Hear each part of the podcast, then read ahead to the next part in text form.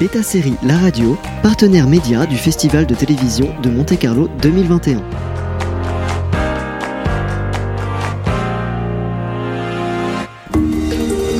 Originals, découvrez en avant-première nos interviews sur les séries qui font l'actu. Bienvenue sur Beta Série La Radio pour un épisode d'Originals, l'émission dédiée aux séries et créateurs qui font l'actu. Aujourd'hui, dans le cadre de notre partenariat avec le Festival de télévision de Monte-Carlo 2021, nous avons l'honneur d'interviewer Moritz Polter, jury des fictions en compétition. Moritz est allemand. Il est notamment le producteur de la série Das Boot sur Starsplay. Nous avions reçu son auteur, Johannes Betz, dans un précédent Originals de la série nordique Arctic Circle et de Freud, pour laquelle nous avions interviewé son co-créateur Benjamin Hessler. Thank you very much to be with us today, Moritz. Ah, thank you for having me. So my first question is about your job here in the festival as a jury with a delicate mission to award best series, film, creation, actor, actress. Is it like we say in French for wine, un bon cru, a good year? I, I would definitely say so. I mean, I think that uh, that we've seen some fabulous uh, television. Uh, you know, the series were really exciting. Um, we had we had six to, to look at, and each of them had their reason to be here, and so that was really good. And, and I hadn't seen them, so that's also nice when you when you see something for the first time with your peers, and then you can discuss them. And uh, so so it was a very good experience. And we had three films uh, to choose from. I would have hoped to have more because then you can have an even longer discussion as to who to give it to. But um, even even the way it was now was fine. A lot of uh, different subjects, themes. Uh, is it eclectic? The choice? I would say so. I think that uh, you know, a because it was chosen from all over Europe and the world. I mean, we had Israel, we had Spain, we had Germany, we had uh, Finland, Mm. we had America. So basically, it was was from all over and um, and, and the UK, and so so that already gave us quite uh, a few different flavors and Mm. ways of how to tell stories. And um, I, I still think that. Um, you could tell when it was coming from which country and that it was more this style of the country than than just one you know uh, a mixed uh, a bag of, of things so that was that was very interesting and the subject matters were very very varied we we uh, you know we had uh, very few cop shows this time round Mm. more drama um, and uh, and new um, well, I, I think uh, new professions that were being New touched fields, on. yeah. Mm. so it was good. So we're looking forward to have your your award uh, choices. Uh, maybe more generally about the, the market. How did the COVID crisis? I hope we are out of it, but we still uh, have to be uh, careful. Uh, how did this crisis impact your job in the TV series production? Uh, did you change your process? How was it? Well, I, I think uh, you know you have to actually go back and, and, and think about it because it's been you know for so long that we've now lived with COVID. Um, and um, you know when when it first uh, started, um, we were having a couple of writers' rooms, and um, we had to actually dismantle the writers' room, which was in Munich, and send everyone home because. Yeah. We were worried that they wouldn't be able to travel home anymore uh, from the writers' room to their respective countries because flights were being cancelled and things stopped working. And then we obviously continued to do the writers' rooms, but on Zoom. And um, that was a, a very new experience and one that I can't recommend, to be quite honest. I think that uh, it's fantastic that we are using Zoom now for most of our telephone conversations that we would normally have had as, as a phone call. We are now doing that as a Zoom call. And there is an added benefit to seeing the person that, that you're sitting opposite of. But it is really, it's, it's really only working when it's one on one. As soon as there are more people, it starts to become uh, very encumbersome. Um, the delay is still a problem. You know, someone starts talking, someone else wants to start talking, and they don't see each other. They don't feel them, whether they are. The energy cannot be the shared. energy is changed. You don't know whether someone is getting towards the end of what they want to say or not because you can't feel the body language, you can't read the body language. So whether you are interrupting someone or even if someone else in the Zoom call was intending to speak first, you just don't sense that, you don't get that, and you can when you're in the room because you can make eye contact and the people will let you know what they want to do next. And that is missing, and then the creativity is not the same. And uh, you know, at the end of the day, you are much more exhausted, and you haven't. I mean, people are, are telling me, "Oh, yeah, we can achieve so much uh, on a day because we are staying at home, so we are not traveling for an hour to work. Uh, you know, that means an hour more work." That might be the case, but after uh, a, a full day of Zoom calls, eight, nine, ten hours Zoom calls, you completely washed out, yeah. you're completely washed out, and and you won't regenerate overnight. You will, you know, you will still be washed out the next morning uh, because you didn't have the break in between to have a coffee and talk to someone. Mm. You might do a coffee break, and everyone goes quickly into their kitchen, makes themselves a coffee, and comes back in front of the, the machine. But the, the five minutes where you actually talk amongst each other is gone. And instead, you use the five minutes to make the phone calls that you have to make Yeah. that you couldn't make because you were on the Zoom call. So you're always under stress. So I, I don't think that's so great. Well- on the other hand, you know, we shot Das Boot during COVID. You know, it's it's one of the biggest European productions. Even without COVID times, it's a challenge. Um, and we were able to shoot it uh, within the time that we uh, had intended to do. So we had no delays. We were very, very lucky.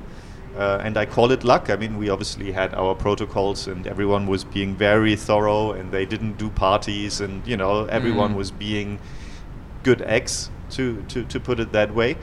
But we were also very lucky that, that nothing happened, um, and and we had to change some things for the show, meaning uh, we were first intending to uh, to shoot in five different countries. We ended up shooting in only two different countries. Wh- which one, by the way? Uh, we ended up shooting in, in Malta and in uh, Prague. Um, and Malta doubled for Lisbon, which worked really, really well. The exterior uh, shots that we were supposed to do in Lisbon or outside of Lisbon, because you can't really shoot in Lisbon itself, uh, but uh, outside of Lisbon, uh, were done in, in Malta. And I think, um, you know, even though it's obviously Malta for Lisbon and not Lisbon, Lisbon, I still think that it will work really, really well. And uh, you know, we, we have obviously the right light because you have the, the right light in Malta. So I think that a lot of the the feelings will work the way we did it. Um, but but obviously it's also a compromise. Mm, sure. No, it's it's inter- interesting about uh, Das Boot. So it's going to be a new season. Will there be a season after this one? Do you know already?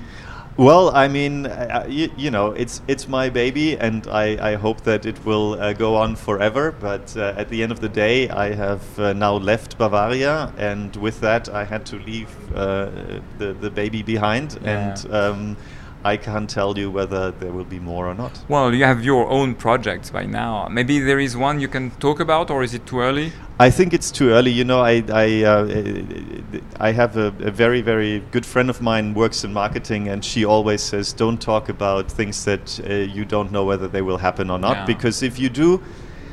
And then they don't happen, which is very normal in our industry. You know, a, a lot of the projects that you develop will never see the light of day. Then um, it's out there, and the press will say, "So what happened? Uh, it's a failure." even though it's not a failure because uh, it's just the normal process. Well, we'll have the pleasure to welcome you for your first project you can speak about. I would be very, very happy to do so. And maybe uh, uh, before we finish, a question because you're German, but you have developed a really international TV series with a great circulation. Freud has been a hit on Netflix. And you are involved not only uh, as a German in German project, but also in, in many British uh, uh, uh, projects. Uh, you are, by the way, a regular uh, jury for the International Emmy Awards. So, with all this overview you, you have on this industry, what difference do you see between the German and the British TV series? Well, I think that I think that there still is quite quite a difference between the two of them. I think the the, the, British television series has a long tradition of doing six-hour uh, series um, that that are horizontal, that are you know uh, told in a specific way, and the Germans are just uh, now starting to produce those kinds of shows as well. And um, what that means is that um, the, the the British writers have flexed that muscle for years and years and years, and writing is creative and uh, you know you have to be an artist and so on and so forth but it's also a muscle and if you haven't used it then it is not there yet, and it's something that uh, that we in, in, in Germany still have to develop. We have to develop the talent to write horizontal stories. Why? Because I know. I mean, we all know they are capable of doing it. It's just they haven't done it that often. So therefore, you know, we still have to do baby steps, in my opinion, and don't do too many at the same time because otherwise, you know, you, you get a reputation of not hitting the same quality. And uh, that only has to do with there not having been enough already. And I think that when when we look into the future, I mean, a few years from now, I think um, the uh, you know the amount of horizontal uh, series coming out of Germany will probably be similar to, to the one from the UK. And quality wise, I am sure that it will also be similar. But at the moment, it's still a. Um, there's, we're still in the building phase, I would say. And I mean, you know, you talked to Johannes Betz, and um, we worked together, and um, I, I can tell you, you know, when you know when we first started working together, it was uh, new for him. And now, when you, when you talk to him now, and, and the projects that he does, and I was uh, allowed to read a script. Muscles. I, I, I, was allowed to read a script from him recently, and a, and and a, and a storyline that was spanning over multiple episodes, and I was just like blown away. Wow. I was just blown away, and I think it's it's just muscles. You know, he was fantastic as a writer to write television movies and now he's a fantastic series writer. And Mm. it's just something that you need to start building, and, and that's very, all. very interesting. Would you have, uh, uh, before we finish, an advice for a newcomer, a new young producer developing today TV series? What would you recommend? Well, I think that I think that it, especially when you're young and new, I think you need to find something that is unique and uh, that is also unique to yourself.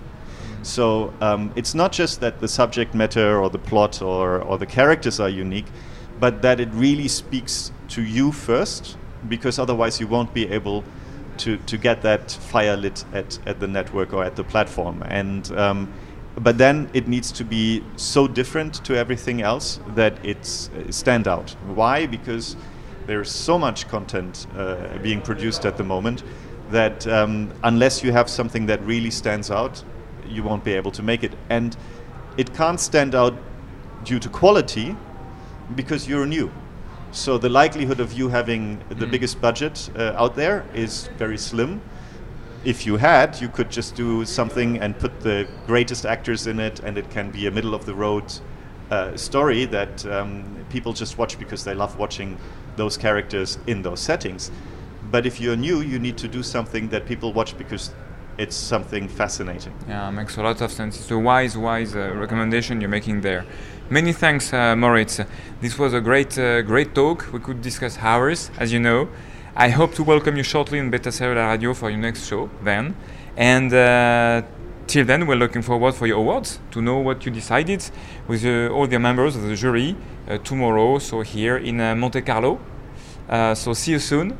And rendez-vous très bientôt pour une prochaine émission de Originals, bêta série La Radio, partenaire média du Festival de télévision de Monte Carlo.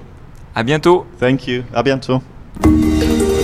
Originals, découvrez en avant-première nos interviews sur les séries qui font l'actu. Beta Série La Radio, partenaire média du Festival de télévision de Monte Carlo 2021.